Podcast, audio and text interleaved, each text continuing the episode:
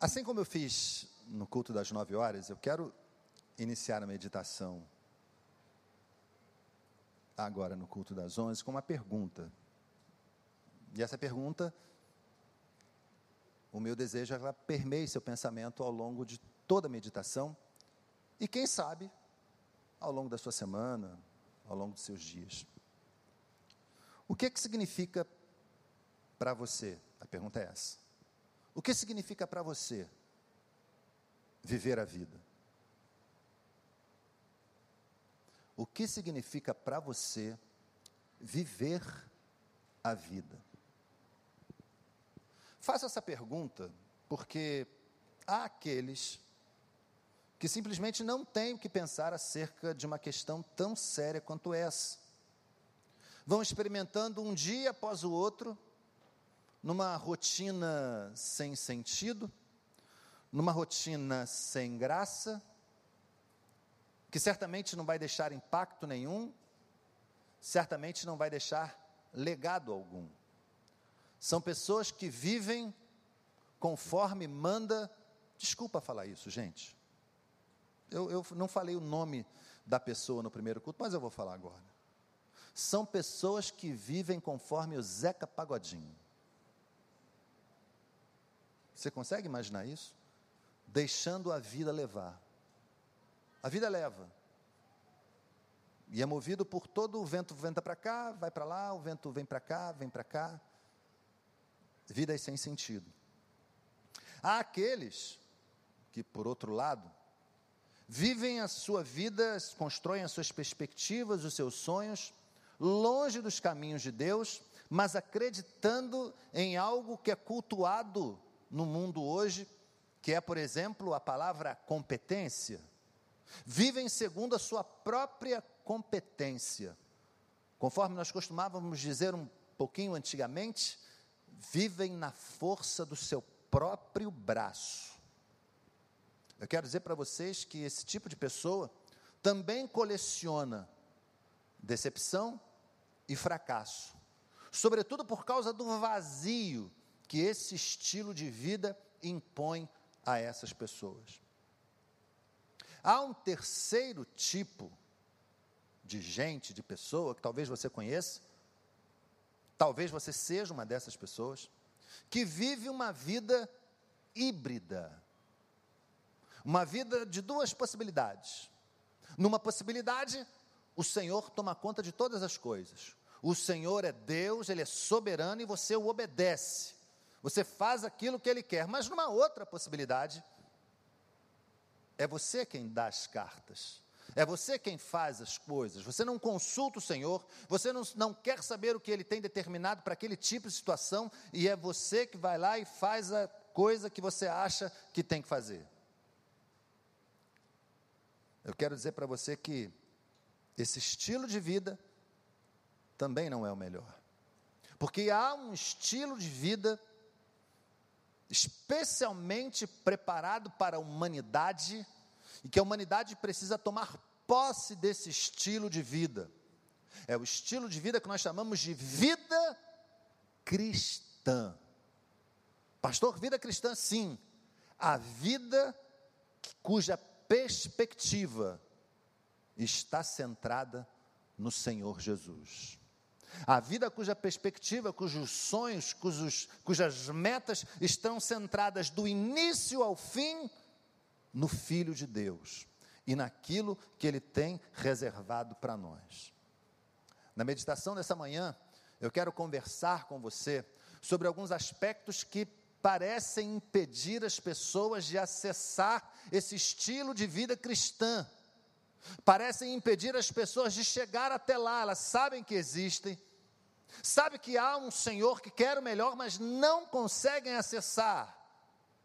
E como nós podemos consertar isso? Você topa? Você vem comigo? Amém? Uh, no Evangelho segundo João, capítulo 2, versos, capítulo 20, versos 30 e 31, diz assim: Jesus realizou na presença dos seus discípulos muitos outros sinais miraculosos que não estão registrados neste livro, mas estes foram escritos para que vocês creiam que Jesus é o Cristo, o Filho de Deus, e crendo, tenham vida em seu nome. E crendo, tenham vida em seu nome. E crendo, tenham vida em Jesus Cristo. É isso que está escrito aqui. Assim que nós voltamos com as aulas da Escola Bíblica Dominical, uh, que é dominical, mas também é semanal, e você pode ainda se matricular. Momento propaganda aqui da Escola Bíblica agora. Deixa eu fazer uma pergunta aqui difícil. Eu não quero constranger ninguém, então você vai levantar a mão uh, aí no seu coração. Quantas pessoas estão aqui que ainda não são matriculadas? Não levanta a mão, não. Ainda não são matriculadas na escola bíblica. Essa é a hora que você deveria levantar a mão, né? Mas eu pedi para não levantar. Não perde tempo. É lugar de crescimento. Temos tantas turmas boas, temos tantos professores capacitados, gente, olha, que o Senhor separou, preparou, tem preparado para a edificação da sua casa, da sua família, classe de famílias, classe de Novo Testamento, Antigo Testamento, novos crentes. Gente, tem tanta coisa boa. Tem aula presencial, a maioria das turmas está online, é verdade, mas não abre mão de crescer. Não abre mão de crescer. Eu estava conversando com um irmão que estava nos auxiliando da recepção, medindo a temperatura dos alunos que iam acessar as salas presenciais, e o assunto descambou para qual a melhor literatura para os novos convertidos. E ele falou assim, pastor, eu tenho, uma, eu tenho a ideia do seguinte, eu preciso ler, eu estou lendo inclusive, o Antigo Testamento, porque sem ler o Antigo Testamento eu não consigo entender o Novo Testamento. Eu confesso que fiquei um pouco uh, surpreso com aquela perspectiva. Porque nós já há muito tempo, os crentes mais antigos principalmente, é, nós temos a concepção, um senso comum, uma espécie de uma didática espiritual que nos dá conta de que o melhor lugar para você começar a ler a Bíblia, principalmente se você for um novo crente, é o Novo Testamento. E no Novo Testamento, o Evangelho segundo João. Exatamente, o Evangelho segundo João. Mas agora eu pergunto a você que está aqui presencial, você que participa do culto, preste o seu culto pela internet junto conosco, por que João? Por que o Evangelho segundo João?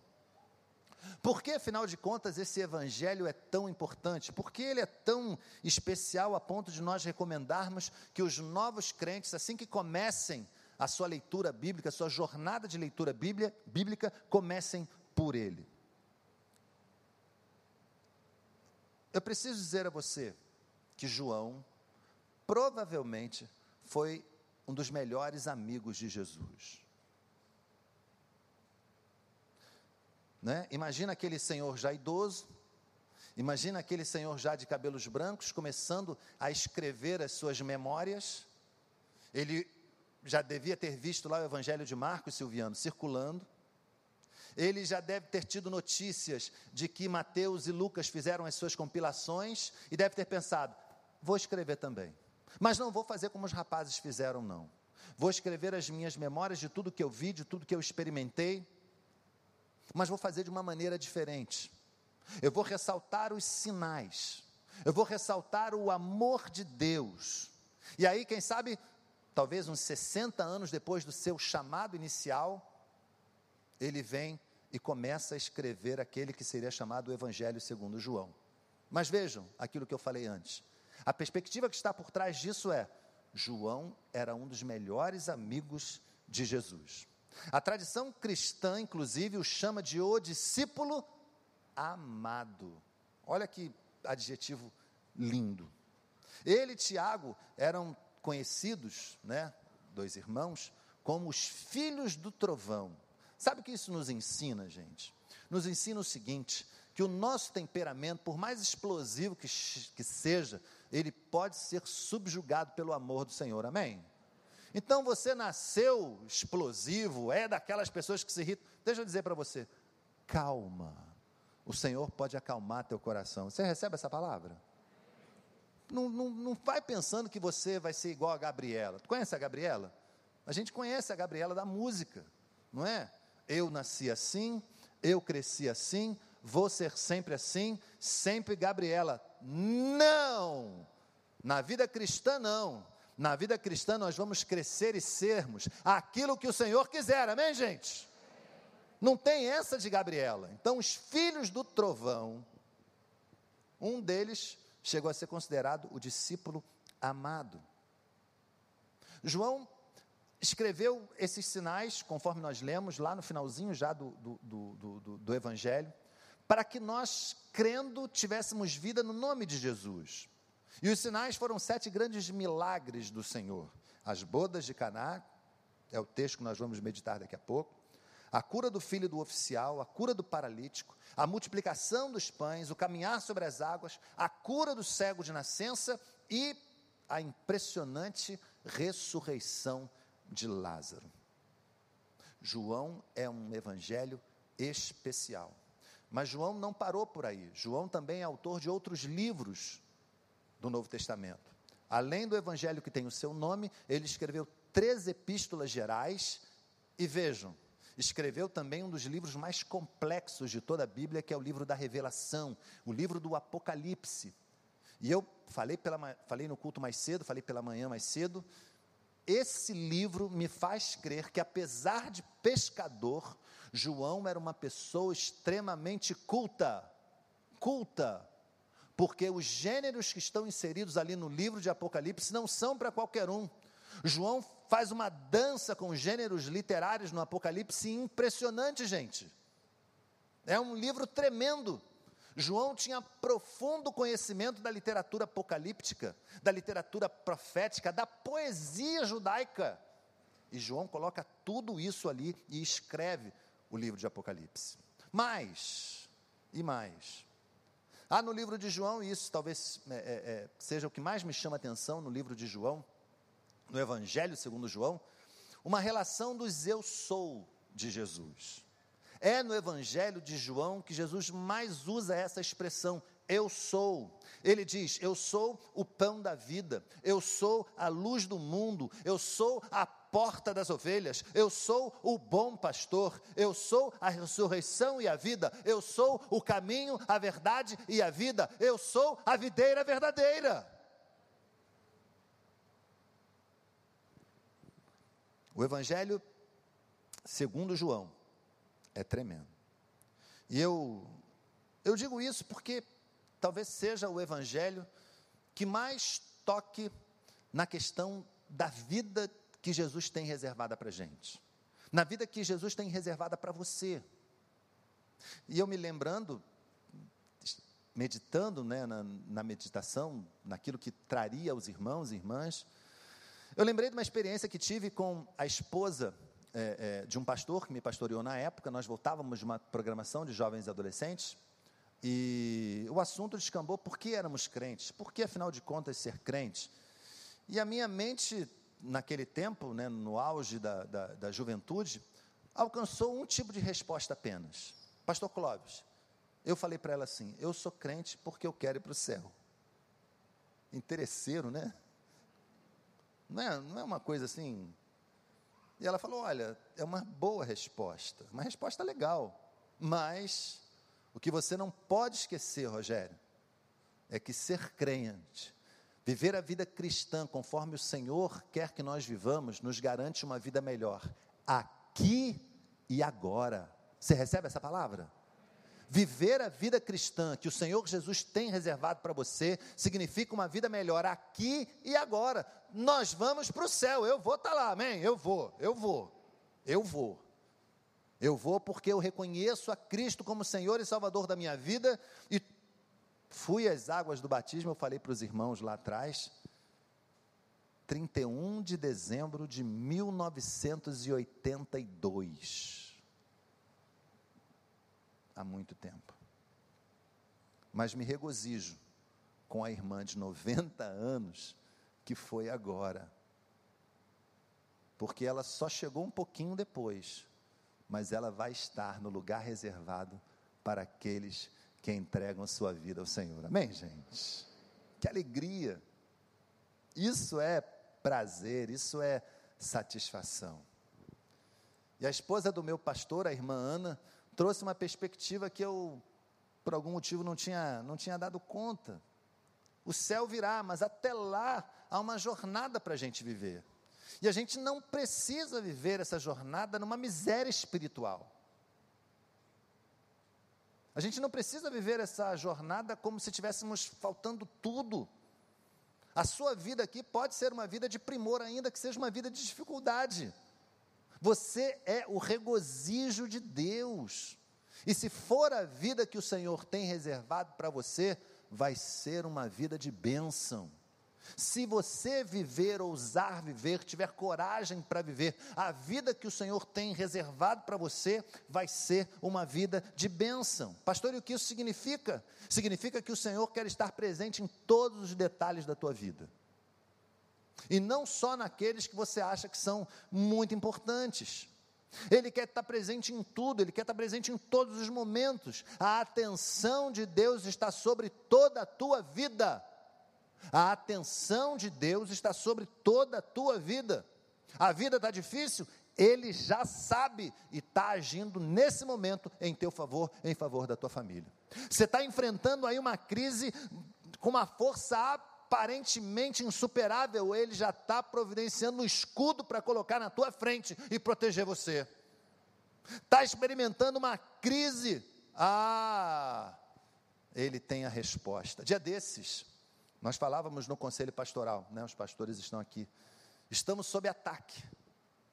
E o pastor Wander pegou o gancho e falou: quando não estivemos? Quando não estivemos sob ataque?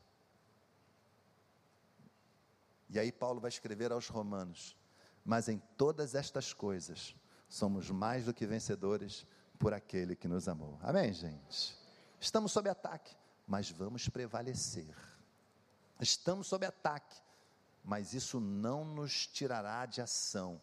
A igreja, como cantamos aqui, permanece viva. Isso, gente, saber de tudo isso é muito, mas muito importante para aquilo que a gente pode experimentar. Eu estava lendo um livro que falava sobre o jeito americano de fazer as coisas, então lá quando uh, a pessoa vai fazer o seguro de vida, alguns corretores fazem uma perspectiva de quanto, uma previsão de quanto tempo de vida aquela pessoa ainda vai viver. Eu não quero assustar você, não é para você fazer isso, mas eu acabei fazendo. Né? Silviana, eu acabei fazendo as contas ali. Eu falei, e agora? Se eu morrer com tanto, faltam tantos meses. Olha, olha, desculpa, eu vou falar, porque é, a gente não pode mentir, de jeito nenhum, ainda mais aqui. Deixa eu dizer uma coisa para você. Eu confesso que pensei, quantas vezes eu ainda vou ao cinema? Olha que coisa boba, né? Eu falei, não tem mais muito tempo, não. Eu não vou ver todos os filmes da Marvel. É sério. O, o, Vingadores 40, eu não vou ver. Não devo ver. Né? Vingadores 40 não vai dar para mim né? E por aí vai. Tem, o tempo, gente, acaba, acaba, o nosso tempo acaba, as coisas acabam. Aquelas coisas mais duradouras um dia chegam ao fim. Tudo acaba, inclusive o vinho. Até o vinho acaba. Jesus, sua mãe e os discípulos passaram por essa situação. Chegaram numa festa de casamento e o vinho acabou. Esse tipo de festa na cultura judaica é sempre bom lembrar isso, a maioria já sabe, mas é sempre bom lembrar porque há muitos irmãos que ainda não sabem, não têm essas informações. Na cultura judaica daquele tempo, essas festas duravam uma semana. Duravam uma semana, pelo menos. Era a festa dessa. Eu presumo, eu presumo que o Senhor Jesus e o grupo que estava com ele deve ter chegado próximo do fim da festa, porque não dá para imaginar que no início de uma festa programada para durar a semana toda, o vinho tivesse acabado. Então é possível que eles tenham chegado mais perto do final da festa. É esse o cenário do texto que a gente vai ler. João capítulo 2, versos de 1 a 10. Se você trouxe a sua Bíblia, seu dispositivo eletrônico, vamos ler. Eu tenho aqui a versão, a nova versão internacional. Diz assim o texto: No terceiro dia houve um casamento em Caná da Galileia. A mãe de Jesus estava ali. Jesus e seus discípulos também haviam sido convidados para o casamento. Tendo acabado o vinho, a mãe de Jesus lhe disse: Eles não têm mais vinho. Respondeu Jesus: Que temos nós em comum, mulher? A minha hora ainda não chegou. Sua mãe então disse aos serviçais: Façam tudo o que ele lhes mandar. Ali perto havia seis potes de pedra, do tipo usado pelos judeus para as purificações cerimoniais. Em cada pote cabia entre 80 e 120 litros. Disse Jesus aos serviçais: Encham os potes com água. E eles os encheram até a borda. Então lhes disse: Agora levem um pouco do vinho ao encarregado da festa. Assim eles fizeram. E o encarregado da festa provou a água que fora transformada em vinho, sem saber de onde este viera, embora o soubessem os serviçais que haviam tirado a água. Então chamou o noivo e disse: Todos servem primeiro o melhor vinho, e depois que os convidados já beberam bastante, o vinho inferior é servido. Mas você guardou o melhor até agora. Amém, gente? Tem uma versão chamada O Livro, é uma versão com português de Portugal, que ela diz nessa frase final do mestre de cerimônias, ela diz assim: "Mas vocês guardaram o melhor para o fim". Eu sei que você já viu muitos sermões, estudos sobre esse texto, mas eu queria discutir com vocês aqui, apresentar a vocês aqui dois aspectos que talvez estimulem a sua mente a perceber algumas lições desse texto para a minha vida, para a sua vida, para essa tentativa nossa de viver a vida que o Senhor tem reservado para nós. E a primeira delas é que há uma enorme questão aqui que precisa de uma resposta. Você precisa de uma resposta para essa pergunta. Então eu vou perguntar: Pastor Douglas, era um caso para Jesus? Você já parou para pensar nisso? Quantas vezes você leu esse texto, você que tem mais tempo na igreja, você que tem o costume de ler a palavra de Deus com frequência, quantas vezes você leu esse texto e se fez essa pergunta? Mas afinal de contas, era um caso para Jesus? Eu vou, eu, eu, eu vou dizer por que, que eu estou fazendo essa pergunta. Alguns anos atrás, eu procurei um neurocirurgião. Eu há muito tempo convivo com uma dor nas costas, que se revelou depois uma hérnia de disco. Né? Alguns irmãos sabem o que é isso. É, uma vez, pastor Tiago lembra, eu estava batizando aqui, gente. Batizando. Então, é, eu, naquele, naquele dia, naquele domingo, eu batizaria três irmãos.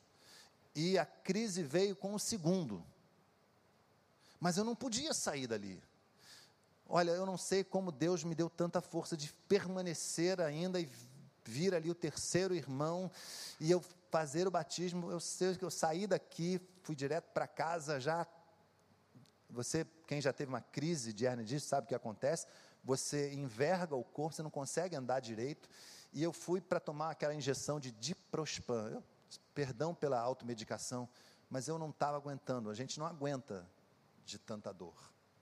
E aí eu fui procurar esse médico, um neurocirurgião renomado, muito bom. E cheguei ali no seu consultório, na antessala e até no espaço antes da antessala, meus irmãos. Eu nunca vi tanta gente estropiada na minha vida. Mas não tinha casos simples, não, eram só casos graves, acidentes, é, é, cirurgias complexas. E eu com dor nas costas. Olha, eu fiquei muito constrangido. Eu falei: não, não será que um médico menos famoso, mais barato, será que não dava para ser um outro tipo, um ortopedista, um fisioterapeuta, logo assim, que é um, pouco, um preço mais acessível? A gente passava, pulava essa parte, porque eu fiquei constrangido. Até que entrei no consultório, falei para o médico do, do meu constrangimento, e ele falou: olha, fica tranquilo. Todas as pessoas que estão aqui é porque deveriam estar inclusive o Senhor. E aí eu volto à pergunta do casamento. A falta de vinho era um caso para Jesus? Não seria melhor deixar o mestre cuidar das coisas mais importantes? Ele tinha coisas importantes para fazer. Ele tinha gente para ressuscitar, ele tinha doentes para curar, ele tinha tanta coisa envolvida ali, ele tinha um reino para estabelecer, gente. Mas de repente apresentaram a ele o problema da falta de vinho numa festa de casamento. Parece pequeno e parece inadequado. Eu disse mais cedo, e repito, é bem provável que se eu ou você, se nós estivéssemos lá, nós tentaríamos impedir Maria de falar com o Senhor para falar aquilo. É bem provável. Não vai incomodar o mestre com isso, não. Para de bobeira. Eu vai incomodar o Senhor com faltou vinho, acabou. Eles vão dar o jeito deles. Não vamos fazer isso, não. Gente, é ou não é a nossa cara? Mas sabe por que, que a gente pensa isso? Por que, que às vezes eu penso isso e provavelmente você também? Porque a gente está acostumado a vislumbrar Deus como aquele que está no trono, com uma coroa, uma capa bonita. Dos filmes que a gente vê por aí, a gente coloca essa, essa roupa toda em Deus. Um Deus inacessível, distante, que não se preocupa. Nessa manhã, eu vim aqui para dizer para vocês, porque o Senhor mandou, o Senhor está interessado nos detalhes da tua vida. O Senhor está interessado naquelas coisas que parecem pequenininhas, naquelas coisas que parecem sem importância. O Senhor está interessado em você por completo. Não só naquelas grandes questões, não só naquelas grandes coisas, não. João veio com a sua sensibilidade espiritual apurada, inspirado pelo Espírito Santo, registrou isso para que a gente aprendesse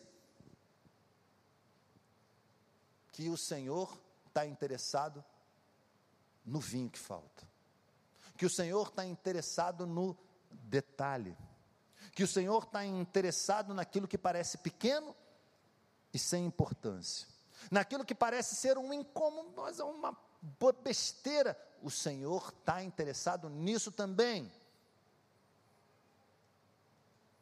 Jerry Bridges é um autor de muitos livros, muitos li livros famosos das melhores editoras evangélicas. E ele escreveu uma frase que eu não tive como não trazer para cá. Ele disse assim, uma frase curtinha: Nada escapa ao interesse do Senhor. Vamos repetir isso? Nada escapa ao interesse do Senhor. Nada, meu irmão.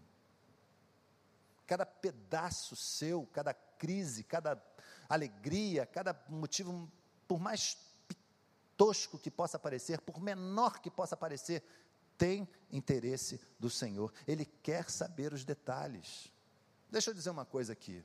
O mesmo Evangelho, segundo João, lá no capítulo 1, vai dizer que aqueles que creram no nome do Senhor, a esses ele deu poder, ele deu o direito de se tornarem filhos de Deus. Sabe o que isso significa? Que você é um filho, uma filha de Deus. Diz isso para a pessoa que está do seu lado, mesmo com máscara. Você é um filho de Deus. Você é uma filha de Deus. É isso aí. Com todos os privilégios, com todas as regalias que isso tem. Pastor, mas a vida está pesada. Não tem problema. Esse peso é uma regalia, ou você acha que não? Você acha que esse peso, essa luta que você está passando, não te torna uma pessoa melhor? Você acha que esse peso e essa luta que você está passando não faz você ser um, um homem, um sujeito melhor, uma mulher melhor? A, não faz a tua família ser uma família melhor? É claro que sim, meu irmão, minha irmã. É claro que sim. Somos afiados pelo ferro, pelo fogo Aquele casamento, o que era falta, se transformou em abundância. Para aquele casamento, o que era falta virou abundância. E isso pode acontecer na tua vida também. Sabe por quê? Porque esse é o jeito de Deus lidar com as coisas. Esse é o jeito que Deus tem para lidar com as circunstâncias. No, ao povo que não tinha o que comer, ele providenciou maná, e sobrava maná. A mulher que não tinha nada, ele providenciou a multiplicação do azeite até não ter mais jeito.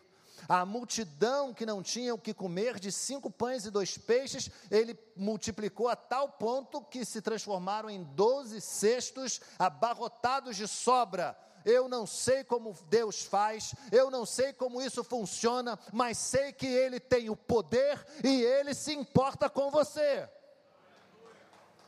Ele se importa com você. Eu não tenho dúvida alguma disso. Faltava vinho, passou a não faltar mais. Deixa eu dizer uma coisa aqui para você, não sei se você já parou para pensar nesse texto também. A vida daquela família não seria marcada pela vergonha, ela seria marcada pelo poder de Deus. Aquele casamento, o casal que estava ali, talvez eles não ficassem sabendo, olha, faltou vinho, talvez eles não, olha, não chegou a eles. Não precisou chegar. O Senhor foi lá e agiu. Por isso eu preciso perguntar: o que está faltando na tua vida? Você crê que o Deus da abundância pode agir? Você crê nisso? Você crê que o Jeová Jireh, o Deus que provê, pode suprir a tua necessidade? a necessidade do teu querido, a necessidade do teu amado. Você crê que o Senhor pode sim fazer esse grande milagre, esse tremendo milagre? Eu digo para você, ele é minucioso, ele é detalhista, ele é poderoso e se importa com você. Glória a Deus por isso. Bom, o segundo aspecto é a lição do vinho. Pastor, a lição do vinho, pastor está falando tanto em vinho. É, pode dizer. É uma outra pergunta. Por quê? Preste atenção. Por que, afinal de contas, o vinho era tão importante para merecer de Jesus a sua intervenção milagrosa? Por quê? Por quê? O vinho era tão importante para merecer de Jesus a sua intervenção milagrosa. Talvez fosse mais importante, e essa é uma consideração assim muito interessante, talvez fosse mais cabível que Jesus se preocupasse com a sua agenda. Não, não é verdade. Eu tenho certeza absoluta que Deus tinha um plano. Eu falei mais cedo, nós cantamos uma canção que fala que Jesus é o plano perfeito, não é verdade? Uma música linda, por sinal. Ele é o plano perfeito. Deus tinha um plano com Jesus. Na agenda do Senhor, é quase certo que aquela não era a hora. E por que o pastor está falando isso? Porque Jesus praticamente diz isso. Ele fala para Maria, Maria, o que, que nós temos em comum? Não é a hora. Não, não, é como se assim, olha, começa com o filho do oficial, não começa agora. Começa daqui a pouco, começa no, no outro capítulo. Não é agora. Não é agora, é no outro. Mas não foi isso que aconteceu. Sabe por que não foi? Você sabe por que, que o vinho era tão importante assim? E essa, e essa olha, é, é quase que genial, gente. Sabe por quê? Porque era importante para Maria foi importante para Jesus, porque foi importante para Maria. E sabe o que, que isso quer dizer? Que se tem a ver com você, tem a ver com Ele. Sabe o que, que isso significa, Zé Carlos? Sabe o que, que significa? Que se mexerem com você, estão mexendo com Ele. Olha, significa que se provocarem você, estão provocando a Ele. Significa se alguém quiser pisar em você, estão querendo pisar nele. E ele não vai permitir, não. Não vai. Porque ele é o nosso Senhor, ele nos garante. Por isso, o diabo precisou da permissão de Deus para tocar a vida de Jó. E pode ser que o Senhor dê permissão a ele para ele fazer alguma coisa aí no, no, no, enredo em que você vive, mas deixa eu dizer uma coisa aqui para você. Ainda que o Senhor dê a permissão, ele está no controle. Ele tem o controle de todas as coisas, Ele é o Deus Todo-Poderoso e nada absolutamente acontece na tua vida sem que o Senhor tenha o controle. Então, posse disso, porque é uma baita, uma tremenda verdade. Por isso, gente, chega dessa ansiedade muitas vezes sem um sentido. Parece que é moda dizer que eu estou ansioso com as coisas. Descansa no Senhor. Descansa, busca a vida que Ele tem preparado, reservado, escrito para você. Busca essa vida incessantemente, dia e noite. Acorda pensando: hoje eu vou viver o que o Senhor quer que eu viva. Dorme agradecendo a Deus por aquilo que você viveu. Experimenta isso com a tua família. Experimenta isso com as pessoas do teu trabalho. Experimenta isso com as pessoas com as quais você convive. Eu não convivo com as pessoas que você convive, mas você está lá. Talvez você já tenha sido objeto desse amor do Senhor, desse cuidado, do zelo, da proteção. Vai lá e fala para as pessoas: o Senhor fez isso por mim, o Senhor honrou a minha fé, o Senhor me livrou, o Senhor me libertou. Eu tinha 90 anos e fui a batistério.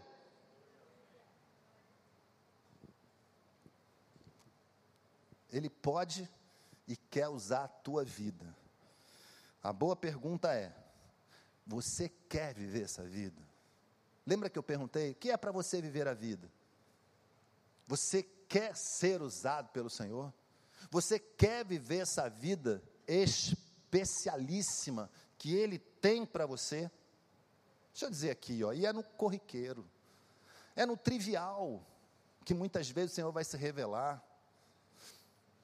Eu não sei se você consegue, assim, deixa eu dizer uma coisa de forma muito clara. Sabe como é que eles poderiam ter resolvido o problema do vinho que faltou na festa? Sabe como? Quando acaba o açúcar na tua casa, como é que você resolve? Ou você vai no vizinho, se tiver muita intimidade, ou você abre a porta de casa, bota 10 reais no bolso, vai no lugar mais próximo e compra. Eles podiam ter resolvido assim, de uma outra maneira. Aqueles homens sabiam disso, Maria sabia disso. Mas a questão aqui que João registra é a ação do Senhor no corriqueiro, no trivial. Um milagre tremendo estava para acontecer por causa do corriqueiro, por causa do trivial. Então não despreza o trivial, porque Deus não despreza. Não despreza o corriqueiro, aquilo que parece ser importância, porque Deus não despreza. Ele pode usar isso aí, ó, para abençoar a tua vida, a vida da tua família, a vida das pessoas que estão ao teu redor. Gente, era um vinho que acabou. Que coisa banal, acaba, as coisas acabam. E Jesus transformou essa circunstância toda num dos milagres mais bonitos e marcantes de toda a história. Talvez seja você que esteja para dizer: Pastor, acabou o vinho lá em casa. Ou quem sabe, Pastor, acabou o ânimo. Pastor, acabou a alegria. Pastor, acabou a saúde, o mantimento na dispensa, a comida na mesa. Pastor, essa semana acabou foi o emprego. Pastor, eu não tenho uma roupa decente para colocar há muito tempo. Eu quero que você, nessa manhã, saia daqui desafiado a confiar no Senhor.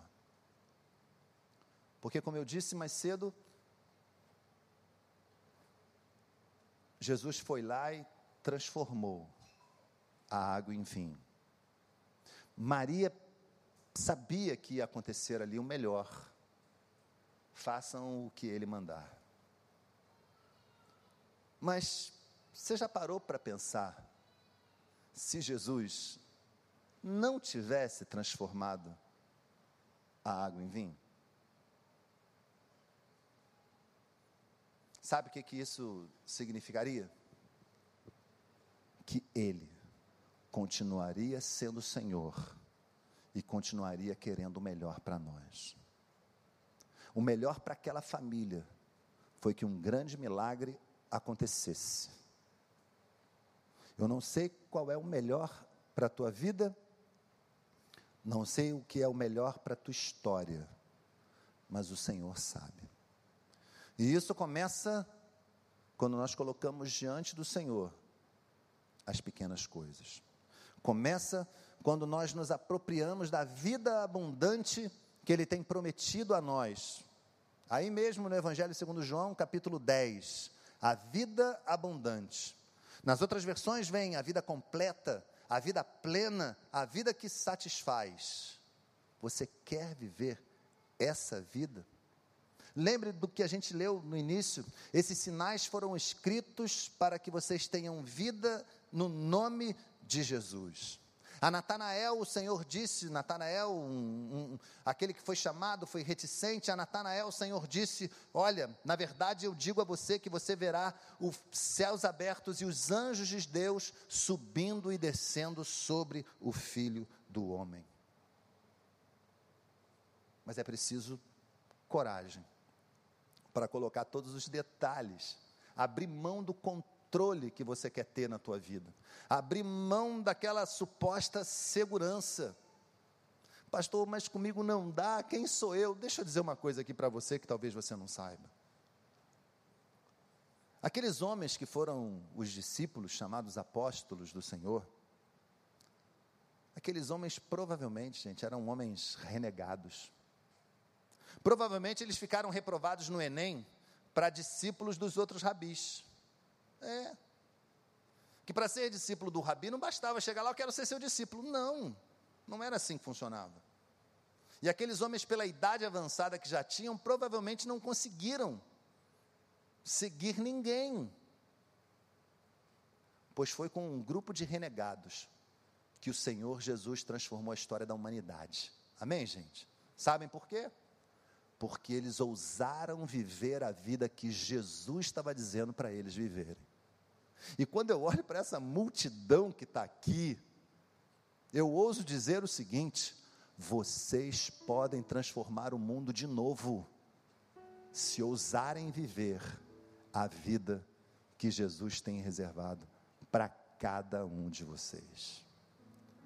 Tem uma música que a gente canta, vou chamar a Priscila aqui que ela fala da intimidade com Deus. Fala de intimidade.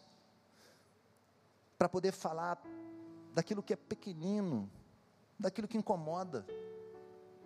Né? Do skate, cair do skate, fala para o Senhor.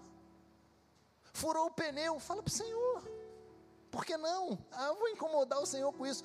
Não é incômodo, é intimidade é viver a vida com o Senhor de maneira íntima, juntinho ali, tudo Ele sabe. Não há vergonha, medo, constrangimento, tudo Ele sabe. A mão dele está sobre todas essas coisas. Mas talvez você precise vencer aí algumas barreiras, algumas crises, essa coisa de controlar.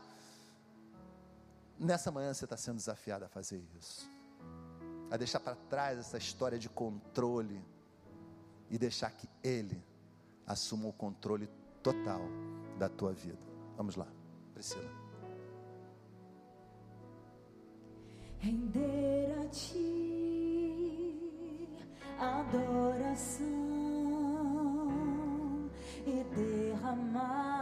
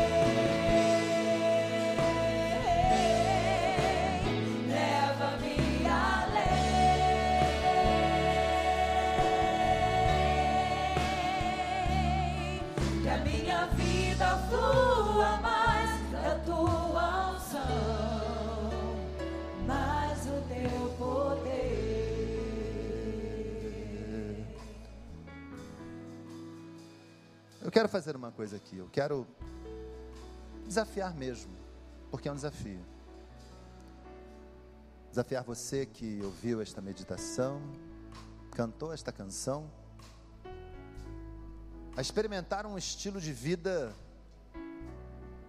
que deixe de ser híbrido e que deixe de confiar nas tuas forças, para adotar um estilo de vida de confiança total naquele que tem o melhor para você. Eu não vou chamar você para vir aqui à frente, não. Aí do seu lugar, onde você está, você fica de pé. Nós vamos orar juntos. Como eu disse mais cedo, eu preciso disso para minha vida. Chega dessa confiança meia boca, essa confiança pela metade. Glória a Deus. Fique de pé mesmo. Essa confiança pela metade, em que o Senhor faz uma parte e a gente tenta fazer a outra. É por isso que a gente se decepciona. É por isso que as coisas não funcionam. Glória a Deus. Glória a Deus.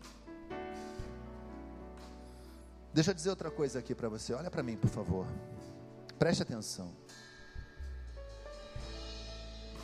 Ficar de pé é assumir um compromisso com o Senhor. Mas você vai ser tentado a abrir mão desse compromisso naquele retorno do trânsito ali. Você consegue entender o que eu estou falando? Você vai ser tentado a abrir mão desse compromisso no estacionamento aqui, ó, talvez. Você vai ser tentado a abrir mão quando chegar em casa. Um desentendimento familiar, alguma coisa do tipo, um vizinho. Você vai ser tentado amanhã no seu trabalho, quando alguém de repente fizer uma proposta indecorosa e ilegal para você. Lembra, lembra da intimidade com Deus e testemunhe da vida que o Senhor está te chamando agora. Testemunha da vida que é uma vida que não tem precedente. Céus abertos, anjos subindo e descendo sobre o Filho do Homem. Feche seus olhos, vamos orar. Deus de amor e Pai querido, louvado seja o teu poderoso nome. Te louvamos, ó Deus, por tudo que tens feito e por tudo que vais fazer. E agora, Pai, de uma maneira muito especial, Senhor, eu apresento estes teus filhos e filhas que de pé assumem contigo, Senhor, o compromisso de viverem a vida que o Senhor tem reservado para elas. De apresentarem a Ti, Senhor Deus, os detalhes, todos eles das suas vidas, e submeterem suas vontades à Tua soberana vontade, Senhor. Pai amado, bem sabemos como isto é difícil Bem sabemos, ó Deus, das inúmeras tentações que virão, das lutas, Senhor Deus, aqui, fora daqui, em casa, no carro, no trabalho, Senhor Deus, mas nós suplicamos a capacitação do teu Espírito Santo, fortalece teu povo, Senhor, dá instrumento, recursos para que estes irmãos e irmãs, teus filhos e filhas, Senhor Deus, possam prevalecer em nome de Jesus e viverem a vida, a vida de bênção, a vida que abençoa, a vida daqueles que prevalecem mesmo na luta, daqueles que suportam a provação, a dor, a crise, mas que têm certeza absoluta de que o melhor é do Senhor. Muito obrigado, Pai, por este momento. Muito obrigado. Nós oramos agradecidos em nome de Jesus. Leva-me além. Leva-me além.